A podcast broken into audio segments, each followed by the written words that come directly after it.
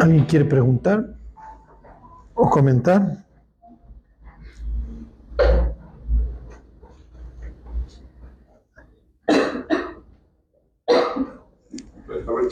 también una, una pregunta básica también, pero ahora que estábamos hablando en el discipulado de, del Espíritu Santo, eh, ¿el Espíritu Santo es la presencia de Dios en nuestro corazón o es el haber aceptado el sacrificio o es como tal así una, como una verdad, por decir que, que alguien se niega a aceptar? ¿O es todo? Sí, sería todas las anteriores. y, bueno, como dice eh, el otro versículo, de que si blasfemamos, o sea, nos sí. me puedes decir a mí lo que quieras, pero no al Espíritu Santo. Sí. ¿Pero es a Él solamente? Sí, sí, lo que pasa es que acuérdense que en esta cuestión de la salvación, el Espíritu Santo es el que convence a la persona de pecado, y dice Jesús de pecado por cuanto no creen en mí. O sea, el, Espíritu Santo es la persona que convence o influye en el corazón del incrédulo para que se arrepienta. ¿La persona? Sí, sí, el Espíritu Santo es una persona. Por eso se, puede, se le puede insultar. Acuérdense que lo, aparece desde Génesis 1.2. Y el Espíritu estaba sobre la faz del abismo arreglando el, el desastre. Este, exacto, sí. Una vez que una persona se convierte, queda habitada por el Espíritu de Dios. Sí. Entonces, acuérdense, la blasfemia, cuando lo vimos en su momento contra el Espíritu Santo, implica una actitud consciente de no me interesa, ya. ¿Sí me explicó? Ya. Entonces el Espíritu Santo dice, está bien, pero si yo no te, si yo no influyo en ti, estás perdido. Piensen en Génesis 1.2. O sea, si el Espíritu de Dios no se empieza a mover sobre esa vida caótica, la persona seguirá en ese abismo. Ajá, por eso Jesús dice, miren, cualquier blasfemia, etcétera, contra el Padre, contra el Hijo, si se arrepienten les va a ser perdonado, pero voltearse con el Espíritu de Dios y decirle, ya no me estés molestando. ¿Está bien? Sí. Sí. Sí. Pero yo tengo una duda. Según, bueno, todos somos cuerpo, alma y espíritu. Sí. Entonces, desde que nacemos, todos lo tenemos solamente contristado, ¿no? El nuestro está destruido, hecho añicos. Por eso cuando cuando nos convertimos empezamos a vivir. Ajá. Haz de cuenta que tu espíritu resucitara o cobrara vida. Lo tenemos. Exacto. Lo tienen totalmente averiado. Por eso podemos voltearnos, insultar a alguien, nos vale. Y cuando te conviertes ya empiezas a tener esta sensibilidad. Porque espiritualmente estás vivo, entonces ya ve uno la vida desde otro ángulo. Ajá.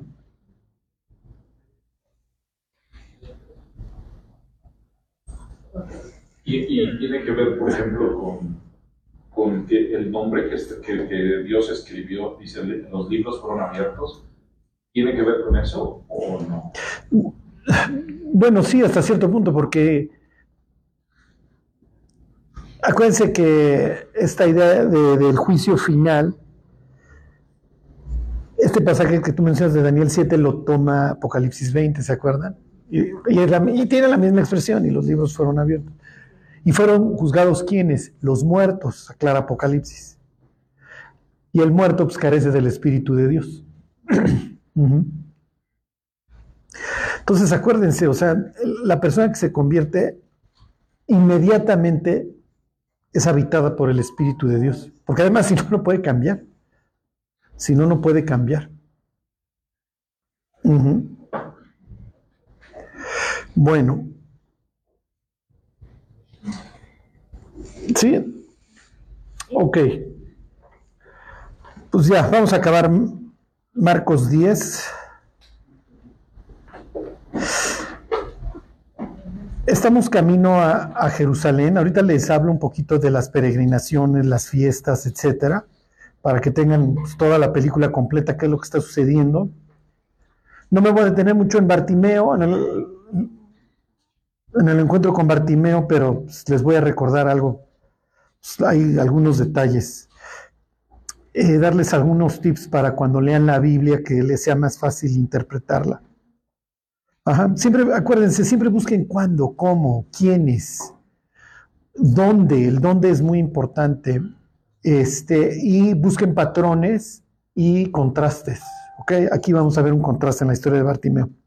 Pero bueno, nos quedamos en la escena en donde Jesús habla de su muerte y pues para variar chafean los discípulos y se lanzan en, un madruguete al más puro estilo priista, este, Juan y Jacobo, a decir, oye, pues queremos estar a tu derecha, a tu izquierda. Y los otros discípulos se enojan. Y se acuerdan que Jesús les dice, oigan, pues no, no, es mi no es mi decisión este, quién se sienta a mi derecha y a mi izquierda. Y les pregunta, ¿poco pueden ser bautizados con el bautismo? O sea, ¿se, van ¿se pueden sumergir en las agüitas que yo me voy a sumergir? Podemos. Y les dice, pues órale, pues allá ustedes, y de hecho sí.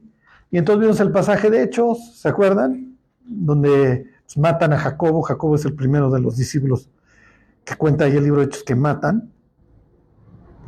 Este. Y estoy pensando, de hecho, es el único de los apóstoles, este. Esteban era, era un diácono, ¿se acuerdan? Esteban no era de los dos. Pero bueno, miren, supuestamente a, todos los mataron. Tal vez a Juan no, pero vimos que Juan acaba en Patmos. O sea, tampoco es que estaba en un lecho de rostro, estaba en prisión. Bueno, y entonces les leo desde el 41, 10:41. Cuando lo oyeron los diez comenzaron a enojarse contra Jacobo y contra Juan por su madruguete. Entonces, miren, tenemos esperanzas. O sea, si los discípulos hacían este tipo de osos, pues es natural que los hagamos también nosotros. ¿no? Acuérdense, no podemos cambiar nuestro pasado, pero sí nuestro presente y nuestro futuro. Y no tiene ningún caso estarnos flagelando por los pecados que cometimos hace media hora. ¿eh? El chiste es enfrentarlos, corregir y pues, continuar. Porque Jesús les dice, oigan, voy a morir y estos cuates se enchilan porque estos dos dieron madruguete. Ajá. Entonces, digo, no creo que haya sido este un pasaje del cual hayan estado orgullosos los doce discípulos, cuando Marcos lo... Marcos no es de los doce, pero pues cuando Marcos tiene bien publicar su evangelio, no creo que los doce hayan estado, pero tampoco le van a decir, oye, bórralo. Pues o sea, está bien. O sea, la gente tiene que ver que, pues que sí, o sea, que somos personas que nos enfrentamos a nosotros mismas y que estuvimos dispuestos a madurar. ¿Ok? Con todo lo que implica, porque pues, a veces maduramos de forma, muy dura y ellos lo van a hacer, porque ya lo veremos lo que continúa, ¿no? La cruz, este, todos esos días ahí pensando que los van a matar. Ok, versículo 42, les dice Jesús. Más, Jesús llamándolos les dijo, ¿sabéis que los que son tenidos por gobernantes de las naciones se enseñorean de ellas y sus grandes ejercen sobre ellas potestad? O sea, Dios no tiene una visión muy pues como les diré, agradable de los políticos, que los entienden y sabe que no están para servirnos, ¿no? Sea, no es como que, ay, estoy súper preocupado, o sea, el político no se levanta en la mañana bien preocupado por nuestras broncas. Ok, este. En todo caso, pues, la Biblia dice que los debemos honrar, que nuestra ciudadanía esté en los cielos y y que así van a estar las cosas. Dice versículo 43, pero no será así entre vosotros, sino que el que quiera hacerse grande entre vosotros será vuestro servidor. Ese es el parámetro. ¿ok? Dice, el que de vosotros quiera ser el primero será siervo de todos. Ok, en la última cena se acuerdan que a Pedro lo mandan muy lejos. Es el último y, y al no haber un esclavo, Pedro tenía que haber lavado los pies de los discípulos. Y Pedro le vale y cuando voltea ya tiene a Jesús enfrente lavándole los pies. entonces para Pedro es así como, ay, qué oso me estoy echando, ¿va? Sí. Este, se ve que en el camino, hace unos días, cuatro días, cinco días más tarde de esta escena, Pedro se está echando este oso. Y Jesús vuelve a insistir con este tema de, oigan, ustedes me llaman Señor y está bien, pero yo soy el primero que, los estoy sirviendo. Entonces esta debe ser la actitud que deben tener. ¿Por qué? Porque además si no la vida no les va a satisfacer. Acuérdense, la vida del egoísta finalmente pues, es atormentada, no funciona. Y finalmente, no sé si les he contado esta anécdota que un día un señor de estos de ciencias de la felicidad decía que los niveles más altos de felicidad se registran en el ser humano cuando ayuda a otras personas. Y todos los que hemos ayudado a alguien experimentamos satisfacción. Ok, Dice versículo 43, porque el Hijo del Hombre no vino para ser servido, sino para servir y para dar su vida en rescate por muchos. Mm, ok. Eso es muy interesante. Váyanse, váyanse a Génesis 9.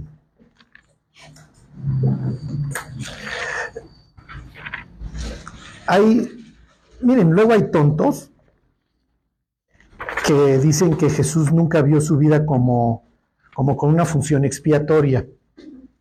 Entonces dices, oye, cuate, pues ¿qué libro estás criticando? Porque, ok, tú puedes decir que no es verdad lo que sucedió, que son puras fantasías, está bien. Pero esto es como si tú dices que Sancho Panza no aparece en el Quijote, ¿no? O sea, dices, no, sí aparece Sancho Panza. O sea, decir que Cristo no tiene en su cerebro el salvar al mundo, si dices, eres totalmente deshonesto. ¿Sí me explicó? Tú puedes decir que Cristo no existió, que es una figura histórica que no tiene respaldo bibliográfico, documental, lo que está bien, aviéntate con tus argumentos.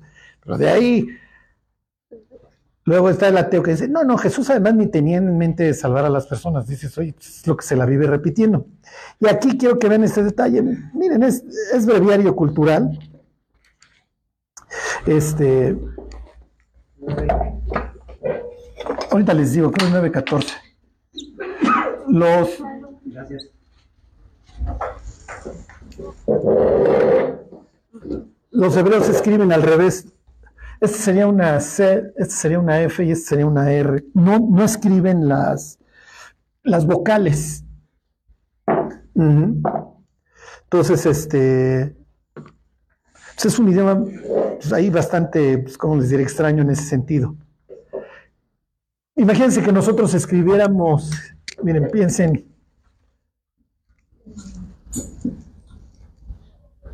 digo, léanlo al revés, les puse RBL. ¿Qué, ¿Qué palabra sería en español? Ajá. Entonces les digo, no es tan complicado. Claro, necesitas saber. ¿Sí me explicó? Necesitas saber. Bueno, este, pero es breviario cultural. Si le pones una escafar si le pones una O, es cofer, ¿ok? Les voy a enseñar dónde está este juego de palabras, ¿ok? En Génesis 9. Es con, relación a la... Ah, perdón, Génesis 6, con relación al arca. Ok.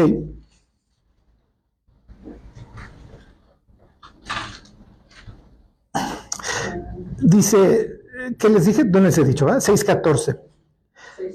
6.14 del Génesis.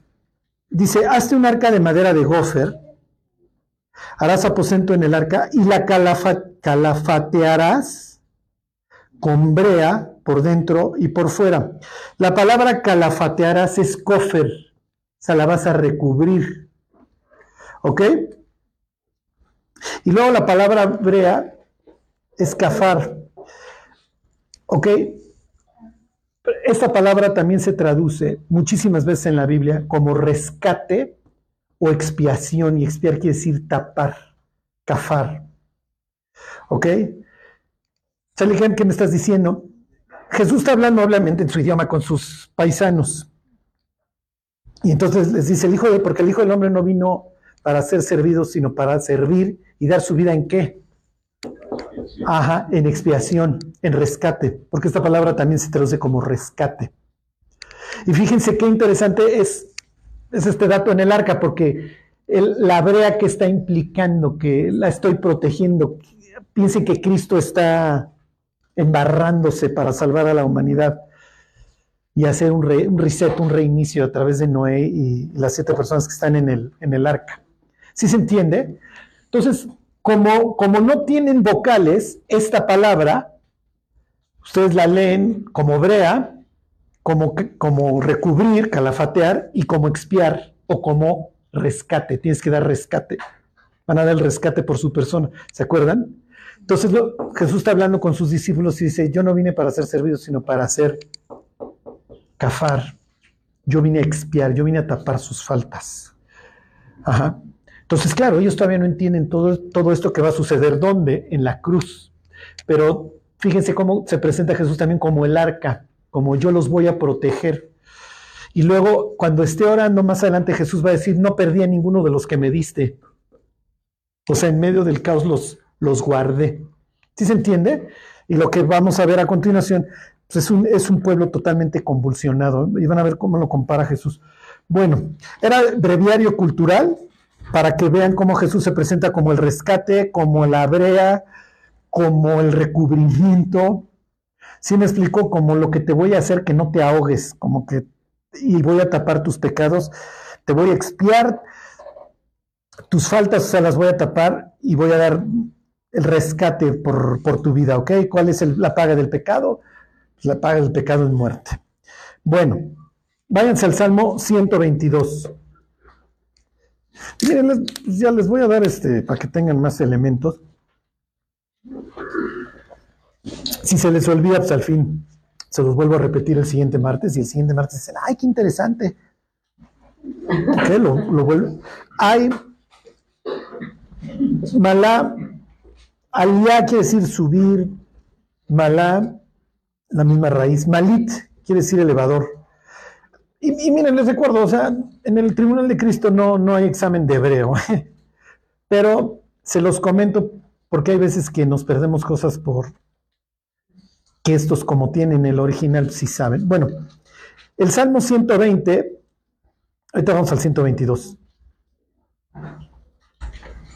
Ya vieron, el título es cántico, la palabra ahí es, este, si mal no recuerdo, malam, de ascenso, ¿ok?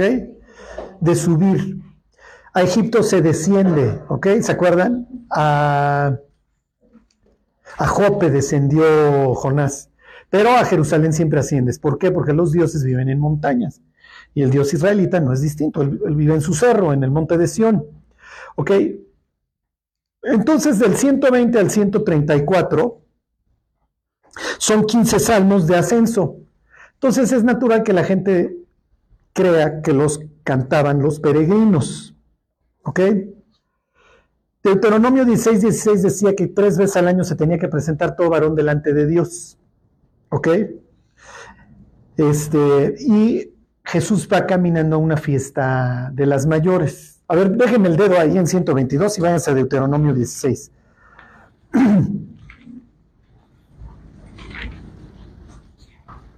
ok, y es. Eh, y es obligatorio, o sea, no. O sea, acuérdense que los israelitas tienen más vacaciones que la SEP, porque el calendario para Dios es muy importante. Y de hecho, ahorita les leo otro pasaje ahí en Éxodo 4, para que vean lo que piensa Dios de las fiestas. 16, 16, Deuteronomio 16, 16. Dice, tres veces cada año aparecerá todo varón tuyo delante de Jehová, tu Dios, en el lugar que él escogiere. En la fiesta solemne de los panes sin levadura, es a la que se dirigen, que nosotros le llamaríamos la Pascua. Ahorita les digo por qué se asocian. En la fiesta solemne de las semanas, esto es lo que nosotros entendemos por Pentecostés, ¿ok? Y en la fiesta solemne de los tabernáculos, ¿ok? Entonces, tres fiestas a fuerza y les llaman las fiestas mayores. ¿Ok? Y son muy importantes. Váyanse tantito a la izquierda al Éxodo 34. De hecho, Dios aquí en Éxodo 34 liga el éxito de los israelitas con el cumplimiento de las fiestas. ¿Por qué? Porque básicamente las fiestas es una especie de recordatorio, recordatorio de lo que no debes olvidar. sería para nosotros reunirnos, por ejemplo. ¿Ok? ¿Están de acuerdo que cuando no dejamos de reunirnos, ay, echando el bofe si quieren, pero ya llegué el martes cargo pila, ¿no? Y como dromedario hasta el siguiente martes le echo ganitas. Entonces ellos tienen, tienen sus fiestas, va toda la comunidad y es natural. Jerusalén está en el sur, ¿ok? Es natural que tienes ríos de gente cuando que vienen en la época de Jesús del norte de Galilea. ¿Ok? Entonces piensen en las caravanotas. Por eso cuando Jesús va a una de las Pascuas, cuando tiene 12 años, se les pierde en la caravana, porque acuérdense que ellos son gregarios. Entonces, igual viene con mi cuñado, mi tío, mi hermano, ¿sí me explico? O sea, el chamaco de 12 años, quién sabe, ahí viene en la fila, sí, pero entonces voy con un familiar, oye, y, y Chava, ¿sí? Acuérdense, realmente Jesús se llamaría Salvador sería la traducción literal. Oye, Jesús, ¿dónde está? No, no, pues, para saber. Bueno, salgamos de regreso a la, a la ciudad. Ok. Versículo 34, ahí está, capítulo 34, versículo 18. Si la fiesta de los panes sin levadura guardarás, siete días comerás pan sin levadura, según te he mandado en el tiempo señalado del mes de Abib. Esto es la primavera. ¿Ok? Porque en el mes de Abib saliste de Egipto. ¿Ok? Donde... Ya, sí, entonces me, brinco este, luego viene esto de los primogénitos. Me brinco al, al 22. También celebrar la fiesta de las semanas y la de las primicias de la siega del trigo y la fiesta de la cosecha a la salida del año. Es lo mismo que dice Deuteronomio 16, 16. ¿Ok? Tres veces en el año se presentará todo varón tuyo delante de Jehová el Señor, Dios de Israel. Es copy-paste, ¿ok? Y dice, versículo 24, porque yo arrojaré a las naciones de tu presencia y ensancharé tu territorio y ninguno codiciará tu tierra. ¿Cuándo? Cuando subas para presentarte delante de Jehová tu Dios tres veces al año. O sea que las victorias están ligadas a qué? A las fiestas, a que, a que celebres la fiesta. Ok, entonces tenemos tres fiestas mayores. La primera le llama los panes sin levadura. La segunda, las semanas. ¿Ok? Y la tercera es la de la salida del año. Aquí es como le llama. Y allá, ¿cómo le llamo? Allá le llama tabernáculo, ¿no? Es lo mismo. Ok. Eso quiere decir tiendas, tiendas de campaña. Esto es muy importante para lo que viene. ¿ok? No se me pierdan. La fiesta de los panes sin levadura tiene un cierto reglamento. En el mes de Aviv, ¿ok? Que también lo pueden leer, lo leerían en el libro de Esther, es, Nisan, ¿por qué? Porque esto ya es palabra babilónica, es, este es hebreo, ¿ok? Cae más o menos nuestro marzo, abril. Nosotros le llamamos Semana Santa, ¿ok? ¿En qué consiste? El día 10 tomas un cordero. ¿Se acuerdan? El día del 10 de este mes. El día 14 lo matas y el día 15 arrancas siete días, o sea, acabas el 21, comiendo los panes sin levadura. ¿Sí, ¿Sí se entiende? Entonces tienen estas dos fiestas asociadas. Esta es la Pascua matas al cordero, y esta es la de los panes sin levadura. ¿Sí? ¿Sí se entiende? Ok, la ley también decía que después de la Pascua, el siguiente, que sería para ellos domingo, para nosotros sería lunes, el siguiente primer día de la semana, vas a celebrar una fiesta que es la fiesta de las primicias. ¿Ok? Y estas fiestas también se les llaman de qué? De primavera. ¿Ok? ¿Por qué? ¿Por qué tienen este tipo de fiestas? Porque están asociadas a qué? ¿Eh? Exactamente. Pero concretamente a qué están asociadas? Exacto, a las lluvias. Efectivamente, a las cosechas. Como es marzo, abril allá en su tierra y en el Mediterráneo, empiezas a tener los primeros frutos por esta fecha. Ok, entonces les dice, mira, si la Pascua te cayó en jueves, viernes, sábado, el siguiente primer día después del sábado, quiero que me cuentes 49 días, 7 semanas. Por eso la segunda fiesta le llaman las 7 semanas. ¿Ok? Entonces, 7 semanas después, me vuelves a hacer fiesta. Y llevas a cabo ciertos sacrificios. Y esta es una fiesta de qué? De alegría. ¿Por qué? Porque aquí, aquí me das gracias por los primeros frutitos y aquí me das gracias de que ya tienes pues casi 60 días cosechando, dos meses casi cosechando. ¿Sí, sí se entiende? Entonces, oye Dios, gracias porque pues, nos fue bien y desde las primicias, pues ya, la, la primicia es para Dios, acuérdense. Entonces, ¿por qué? Porque es un acto de fe. Entonces, salían los primeros brotes, los llevabas con el sacerdote y te los comías.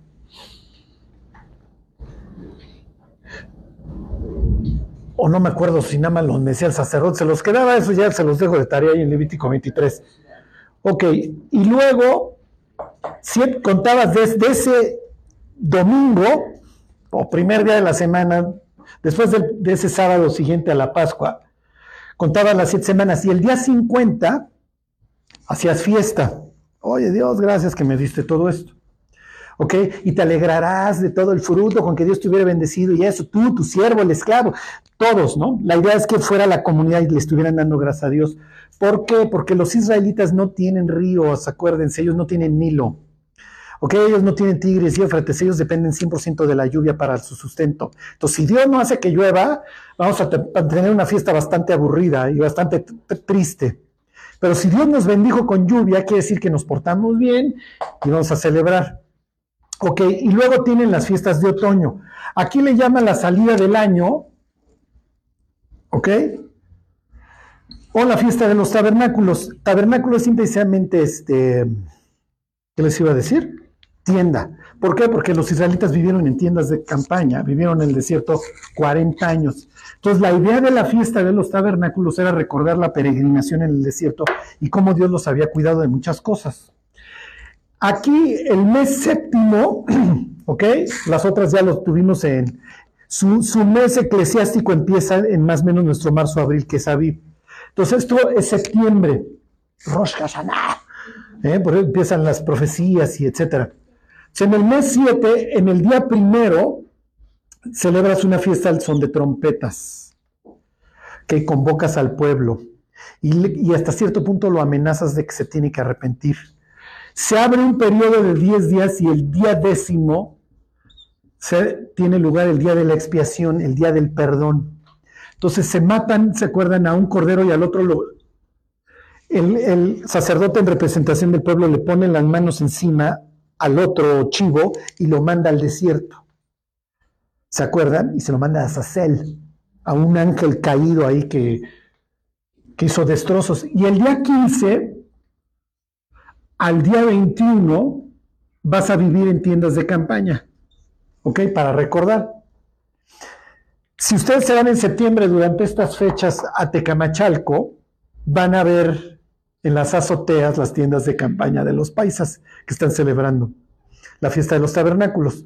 Tabernáculo es simplemente pues, tienda. Suca es, la tienda, cabaña, Sucot cabañas, ¿ok?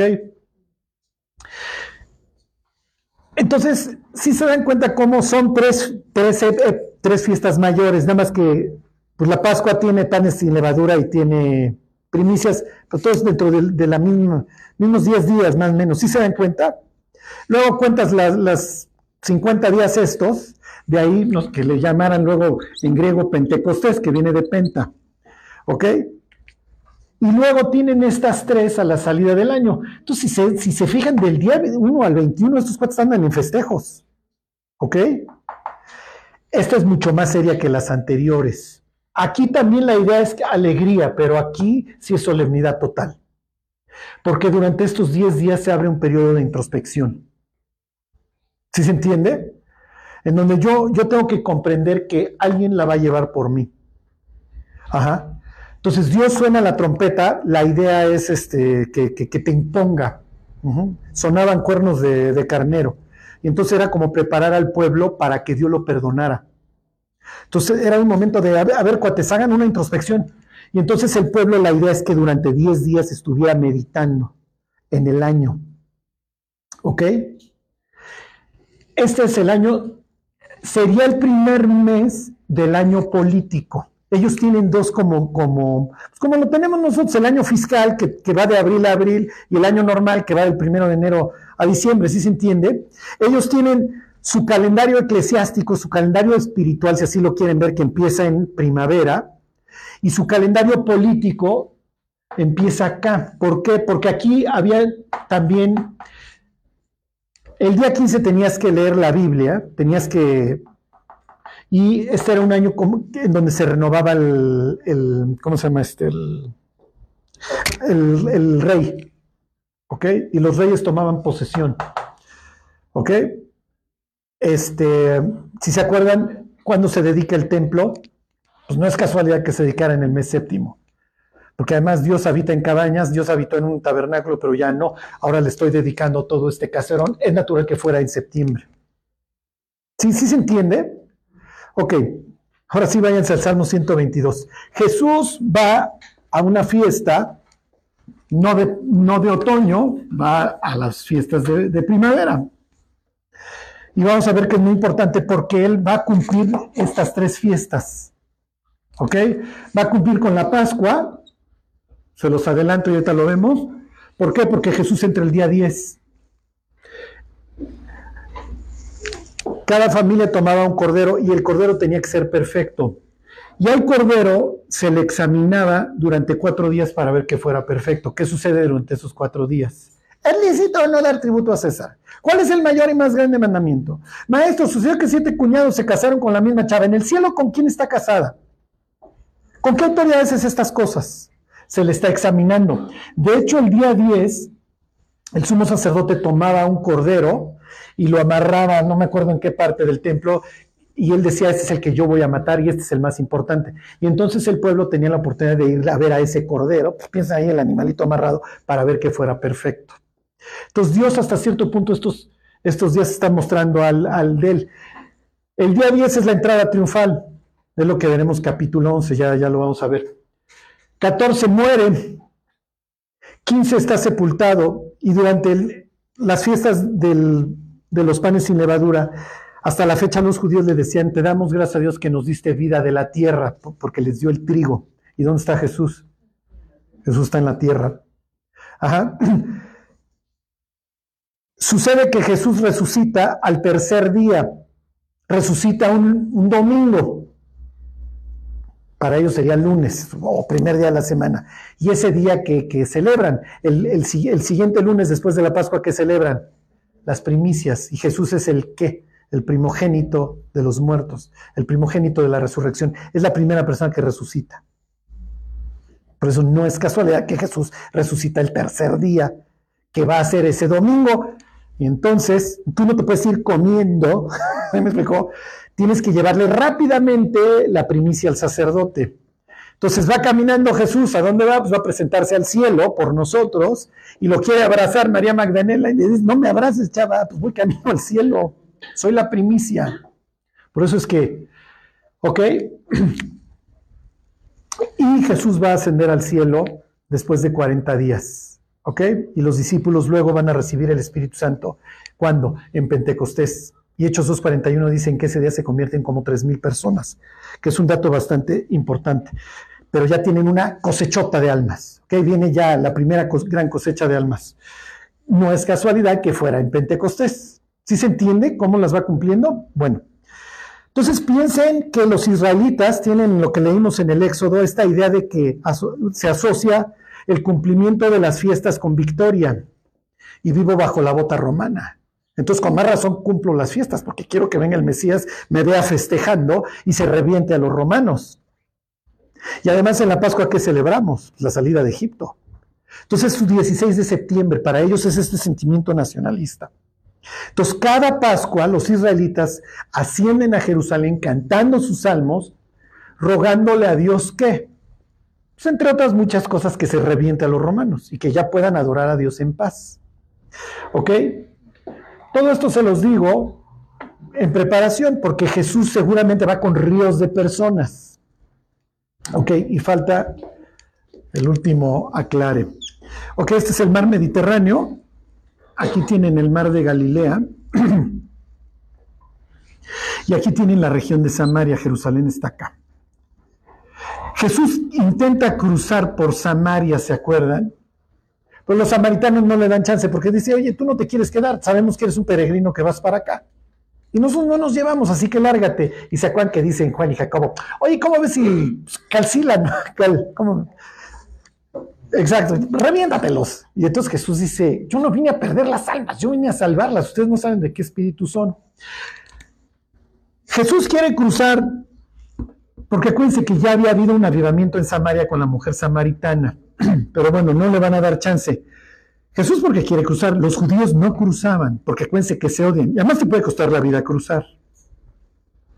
Entonces lo que hacían, acaba bajando el Jordán, era cruzar el Jordán, venir por acá, volver a cruzar el Jordán, y por acá necesariamente pasaban por una ciudad que se llama Jericó. Y de Jericó empiezas un ascenso por un pedregal espantoso, desierto horrible, en donde efectivamente se presta para que te asalten un día sí y un día también. Por eso de ahí la historia del buen samaritano tiene lugar en este camino. O sea, es como si te dicen, no, era un cuate ahí caminando en Ecatepec y pues lo asaltaron. Tú dirías, qué raro. Se subió un cuate un pecero en Ecatepec y lo asaltaron. Eso no sucede. Entonces Jesús hace lo mismo. Miren, iba un cuate en camino de Jericó a Jerusalén, o no me acuerdo si al revés, y le pone una golpiza, lo dejan desnudo, y pues no sabes qué ropa trae. Entonces no sé si es samaritano o si es judío, porque me lo dejaron en cueros. Bueno, ok, ahí está en Salmo 122. Entonces, esto es el espíritu que yo quiero que, le, entiendan que traen los discípulos, que traen los peregrinos. Y esto es como si te dan un buen puesto. O sea, el ciego este ahí en Jericó está puesto en un lugar estratégico. Ajá. Es como si te dan un buen puesto en Navidad para vender juguetes o cohetes o lo, que ustedes quieran. Porque la gente pues trae la idea de que el que le da al pobre le está prestando a Dios y pues pues voy camino a la casa de Dios y vamos a celebrar la Pascua y nos vamos a regocijar. Entonces es natural que los, este, ¿cómo se llama? Los limoneros estuvieran pues en el camino de los ríos de gente y que fuera una buena época, ¿ok? Bueno, dice, cántico, piensen, de ascenso, de David. Yo me alegré con los que me decían, a la casa de Jehová iremos. Entonces piensen que eran los peregrinos cantando esto. Entonces yo me alegro porque voy a ir a la casa de Dios. Dice, nuestros pies estuvieron dentro de tus puertas, oh Jerusalén, Jerusalén que se ha edificado como una ciudad que está bien unida entre sí. Y allá subieron las tribus, las tribus de Jehová, conforme al testimonio dado a Israel, para alabar el nombre de Jehová porque allá están las sillas del juicio, los tronos de la casa de David. ¿Ok? ¿Los judíos tienen en este momento una autoridad como David? No, están bajo bota romana. Su autoridad es el Sanedrín, pero no son los descendientes de David. Y ellos sueñan con que venga este siervo del que habla Ezequiel 37, mi siervo David. Entonces, más, piensen que tú vas cantando esto y en tu época y en tu momento esto no ahí no están los tronos del juicio y ahí no se siente el linaje de David. ¿Cómo se va a dirigir Bartimeo a Jesús? ¿Se acuerdan? ¿Se acuerdan cómo le grita? Jesús, ¿qué? Hijo de David.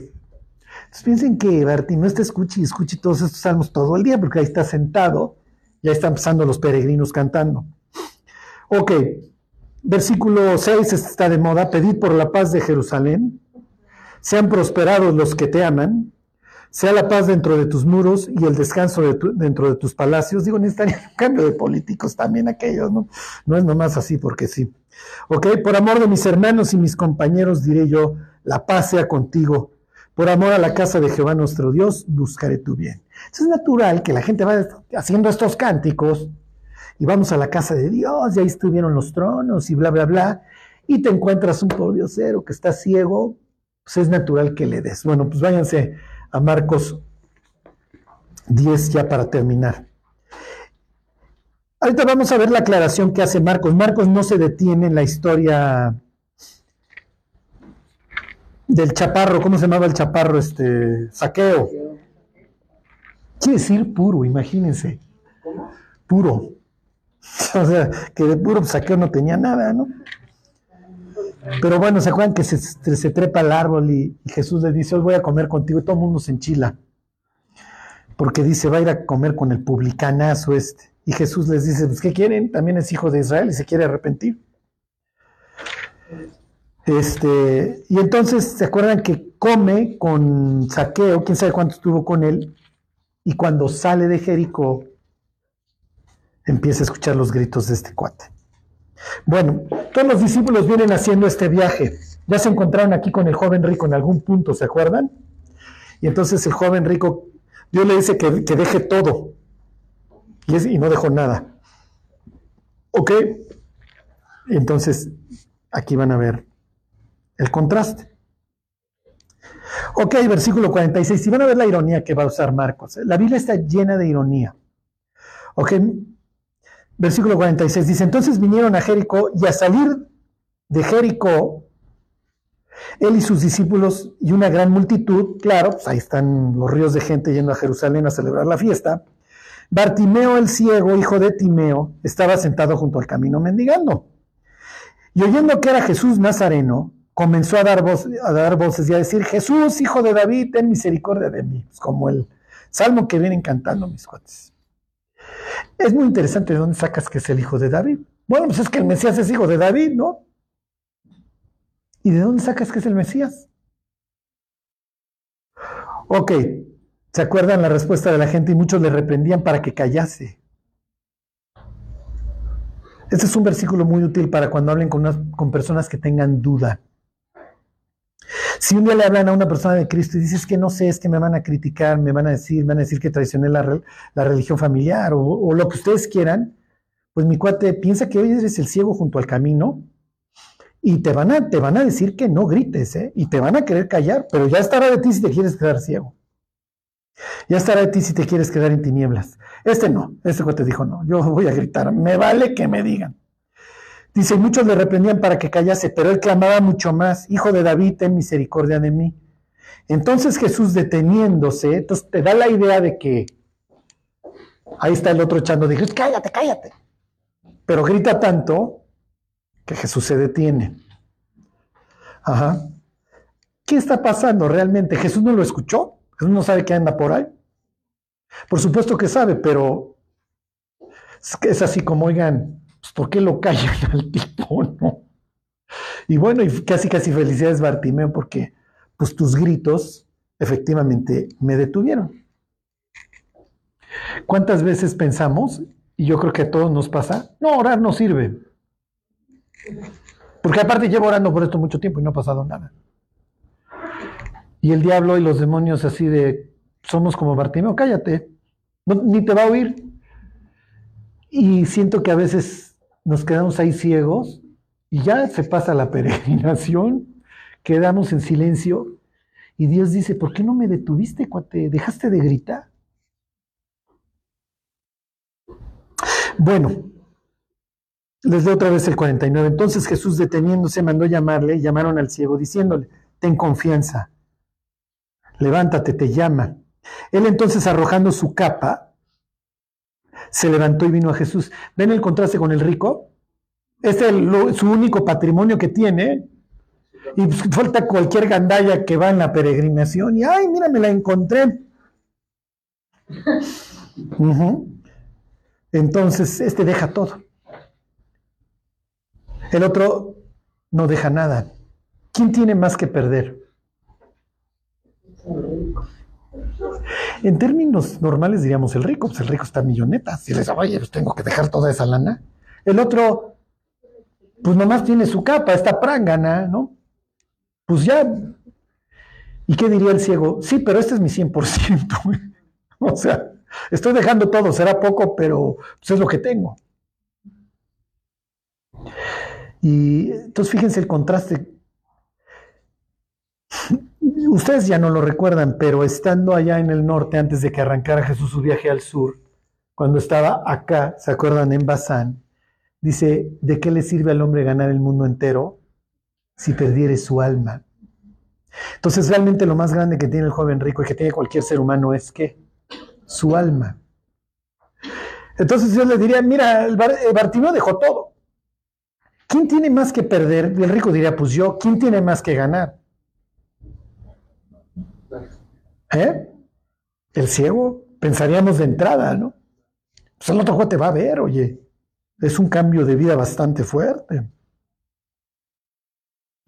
Entonces, para que ustedes vean la ironía que está empleando Marcos en este contraste entre el joven rico y Bartimeo, estos dos que se encuentra Jesús en el camino.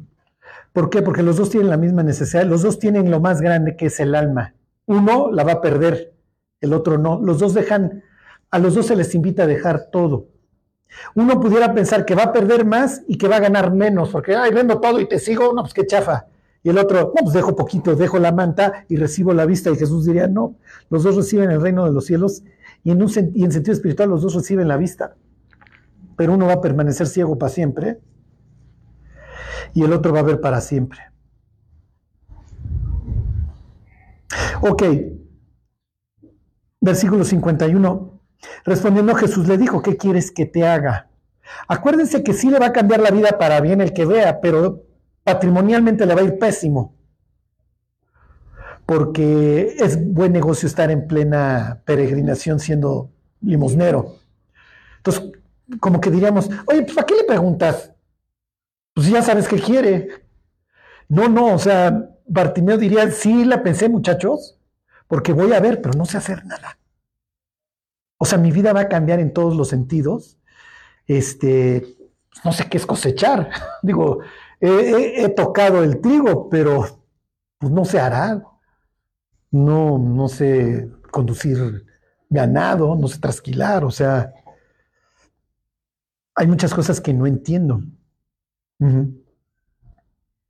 Entonces, piensen en el ejemplo que les daba yo una vez de una chamaca que nació siendo ciega y después de una cirugía obtuvo la vista. Y entonces la chava sale del hospital y hizo esto y dice, un árbol. Pues no, no sabe qué es. Entonces va y cuando lo toca, es la primera vez que ve un árbol, pero primero lo reconoce con el tacto. Ajá. Entonces, pues mi Bartimeo, ¿quieres? Porque sí te voy a meter en problemas económicos. Está bien. Sí vas a meter al, también al rico en problemas económicos, ¿no? Pero yo voy a ver. Ok, versículo 52. Y Jesús le dijo, vete, tu fe te ha salvado. Y enseguida recobró la vista. Y eso es lo mejor. Y seguía Jesús en el camino. Va a ser muy interesante preguntarle en el cielo a Bartimeo, oye, ¿y cuánto tiempo fuiste? Es muy probable que ya no se haya despegado del grupo. Digo, no estuvo en la última cena, pero imagínense que el cuate, oigan, o sea, va a ver Jesús entrar con el burro a Jerusalén. Este cuate me acaba de dar la vista, yo estoy viendo, fíjense todos los ríos de gente que lo vieron. Ajá. Y puedo ver Jesús entra el día 10 y el día 14, Bartimeo está viendo a Jesús desnudo en una cruz. O sea, ¿qué nos está sucediendo, muchachos? Y está escuchando al pueblo pidiendo su cabeza. ¿Por qué? Porque lo que sigue, y esto se los voy a decir, es muy feo. Lo que Marcos va a describir a continuación es el fracaso de un pueblo. Un pueblo totalmente convulsionado, este, carente totalmente de entendimiento, de lo que está sucediendo. Y nos puede pasar. Ellos han sufrido muchos siglos, ahora tienen la bota romana encima, lo único que quieren es que les quiten esta bota. Nosotros vivimos una época muy fea de la humanidad, muy, muy fea. Los seres humanos nos estamos volviendo cada día más narcisistas, más presumidos, más ensimismados en nosotros mismos, no hay absolutos, ya todo es relativo. Eh, la maldad es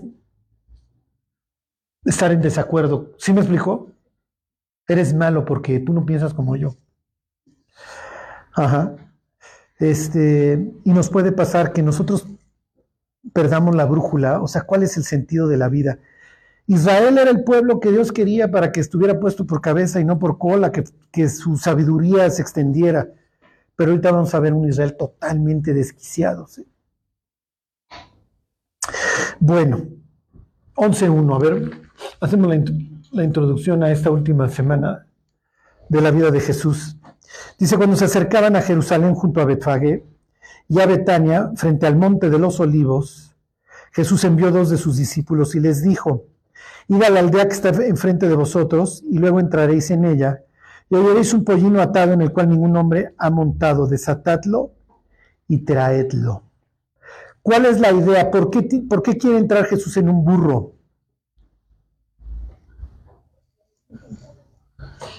¿Cuál es la idea? ¿Qué está haciendo Jesús? A ver, váyanse a Apocalipsis 19. ¿Mandé? Exactamente. ¿Por qué? ¿De dónde lo sacas? porque los, los reyes entran en un caballo, ¿no? Exactamente. Fíjense Apocalipsis 19, 11. Miren, en la antigüedad subían a la mula, pero acuérdense que los judíos no eran de caballo. Pero efectivamente, Olivia tiene razón. El imperator romano se entra en su corcelote. ¿Cómo regresa Cristo al mundo? 19.11. Entonces vi el cielo abierto y aquí qué? Un caballo blanco, que ahí está ya el conquistador. Entonces es precisamente la idea. Váyanse a Zacarías 9. Se van a Mateo y le dan tantito para la izquierda y ahí está Zacarías 9. ¿De qué habla el libro de Zacarías? La remoción del pecado, exactamente. ¿Alguien sabría algún ejemplo del libro de Zacarías que hable de la remoción del pecado? ¿A poco ya se les olvidó? Bueno, aquí hay un sincero a mi derecha, no. ¿Se acuerdan del sumo sacerdote puerco? A ver, cámbienle la ropa. ¿Se acuerdan de la canasta en donde meten la maldad y la mandan a Babilonia? Entonces estos mensajes, este, las maldiciones. A ver, no, no la maldición que se vaya para allá.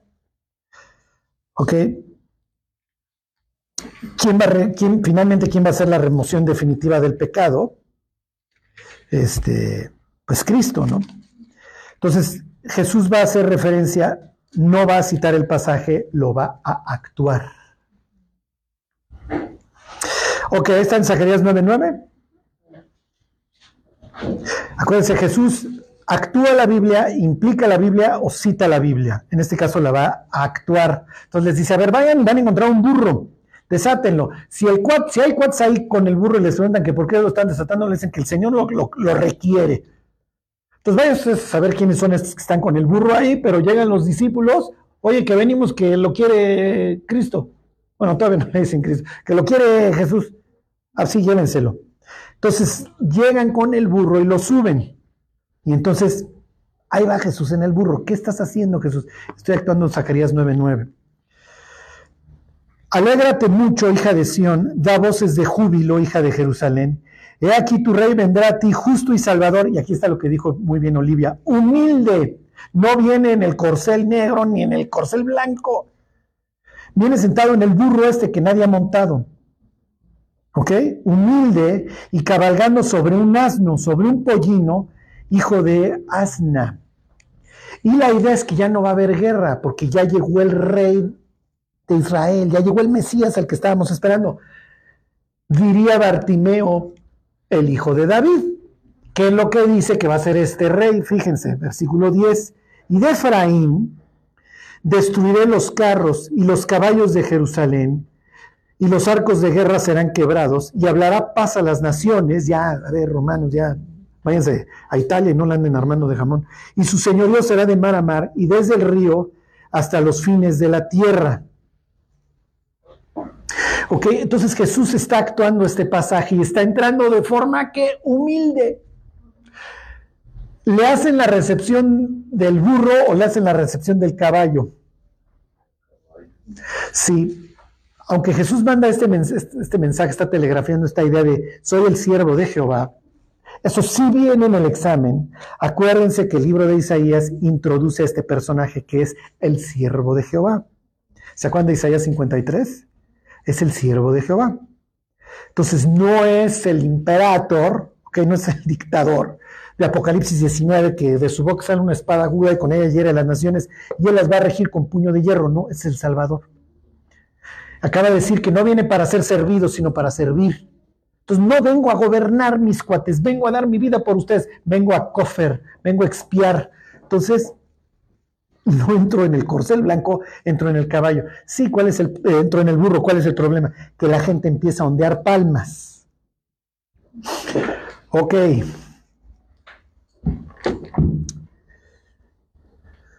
Sucede, mis queridos, y con esto termino,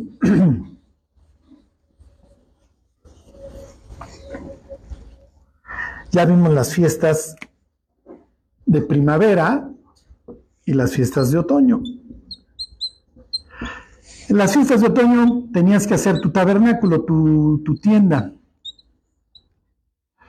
Y ahí en la, cuando es este, en Enemías, celebran la fiesta de los tabernáculos, entonces Esdras, el sacerdote, no, me acuerdo, luego, luego lo leen, dice, a ver, vayan por las, por las palmas, por los sauces, etcétera, vayan por ramas para que hagan sus, sus tabernáculos. Entonces quedó esa tradición, entonces los israelitas juntaban, tenían tres este, ramas, son las que menciona el libro de Nehemías, y las andaban buscando, entre ellas las palmas.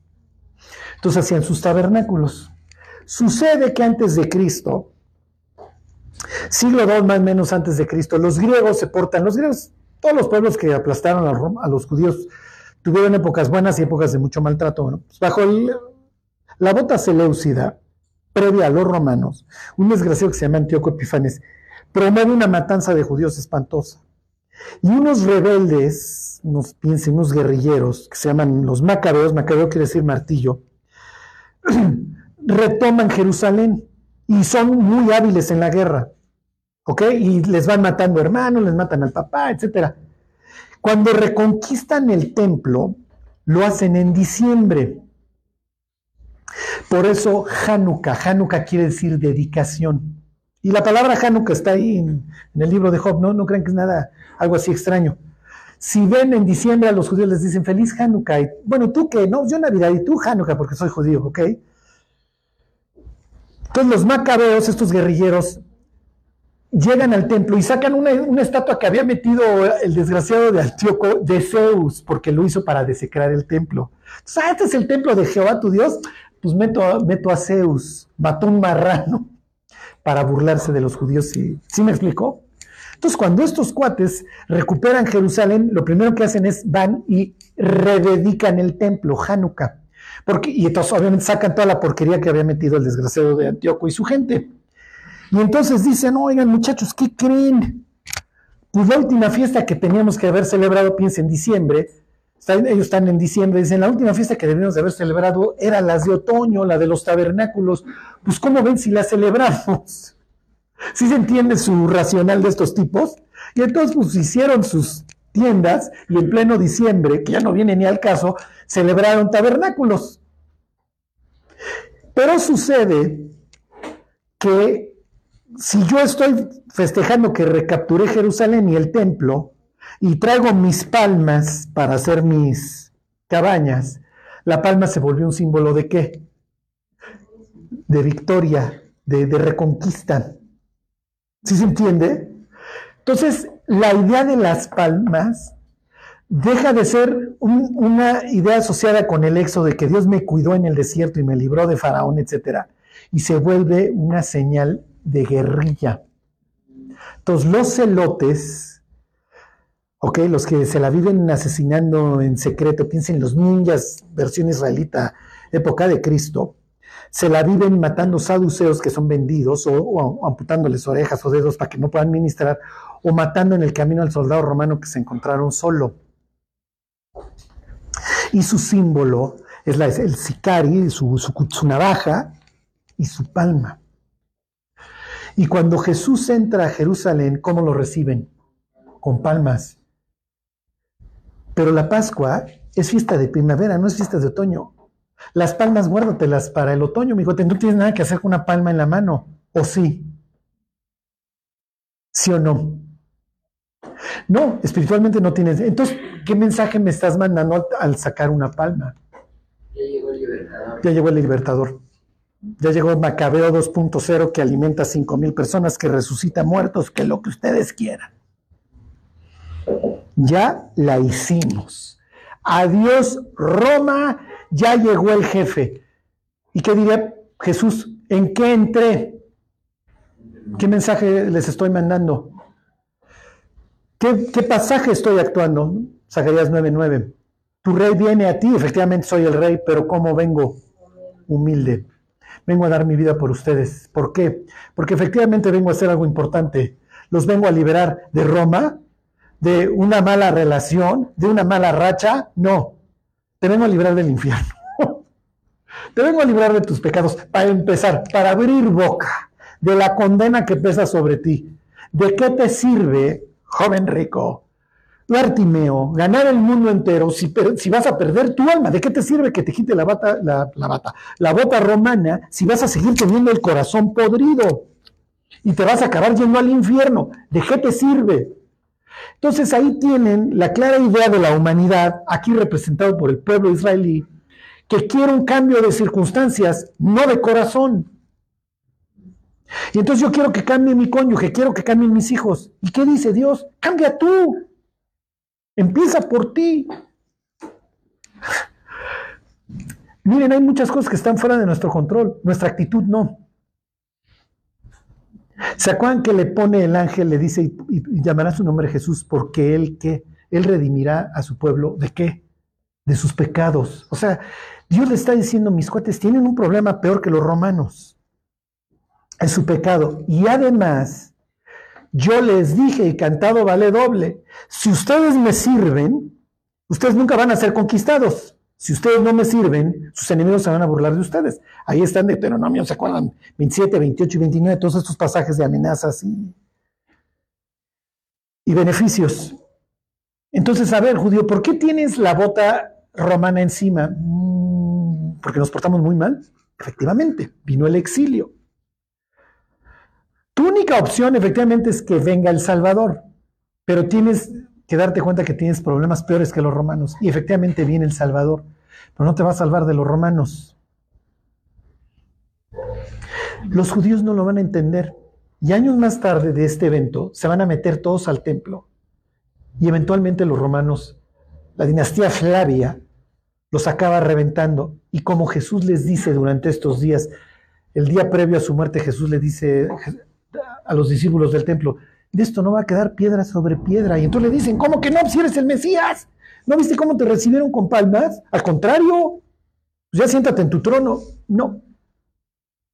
Ustedes no conocieron el tiempo de su visitación y quisieron un cambio de circunstancias, pero no de corazón. Y acuérdense, vuelvan a colocar al ser humano en el paraíso, déjenle el mismo corazón y van a tener gritos en la casa. No hay. No hay otra. Va a haber tribunal de lo familiar, y va a haber guerra, y va a haber bombas y va a haber gas y va a haber bomba atómica, y va a haber todo lo que hoy estamos viviendo. Porque el problema del ser humano está acá. Y si esto no cambia ni para adelante ni para atrás, es más, todo para atrás. Entonces, miren, ya la próxima semana vemos bien, bien los detalles de la entrada, de la famosa entrada triunfal. Pero quiero que vean el choque de trenes. Uno entra en el burro mandando el mensaje de Zacarías 9 y los otros están en la plena palma, que no tiene nada que ver con la fiesta de la Pascua, pero sí con esta idea de guerrilla, de reconquista. Se puede decir que hasta cierto punto provocando al imperio romano, ¿no? Claro que lo están provocando. Por eso es que los fariseos le van a decir infartados a Jesús, diles que se callen, no es lo que están haciendo, nos van a matar, porque estás provocando efectivamente y los otros se van a asustar.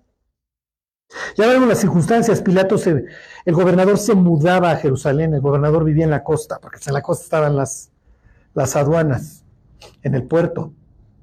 Ajá. Entonces, tú mismo estás haciendo un hervidero, diles que se callen. Y Jesús les dice, no, no les voy a decir que se callen. Si estos se callan, van a empezar a hablar las piedras. Una cita de Habacuc, ya lo veremos la próxima semana. Este, Todo esto va a mostrar a un pueblo convulsionado que en cuatro, en, hoy te recibo con palmas, el siguiente día como no me cumpliste el caprichito, estoy pidiendo tu cabeza, y libérenme a alguien que sí haga algo, a Barrabás. Ese por lo menos sí mata, no como este. Ajá. Entonces tienen esta idea de, pues ya un pueblo totalmente desquiciado. ¿Qué quiero que se lleven? Nos puede pasar. Dios, tú no funcionas, no sirves. Cuando veamos el infierno, que está de este pasaje de Isaías 66 que te da la idea de que lo puedes ver, os va a decir, no funcionó muchachos, ve dónde vives, ve dónde hubieras acabado. No, pues sí me hiciste un paro. Un día le hablé de Cristo a un muchacho en la cárcel que había matado a sus papás. Y entonces le dije, oye, ¿quieres? ¿Dios me puede perdonar? Sí, Dios te puede perdonar, Dios te puede perdonar todo. Y pues ya, no puedes cambiar el pasado. Cuando te quieres arrepentirte, no, pues sí quiero. Y entonces me acuerdo que en la tarde vi a un amigo cristiano y entonces le cuento. Y me acuerdo su expresión, dice, qué paro le hizo Dios. Porque pues sí, no era un... No era, no, no, no, no hizo cualquier cosa este cuate.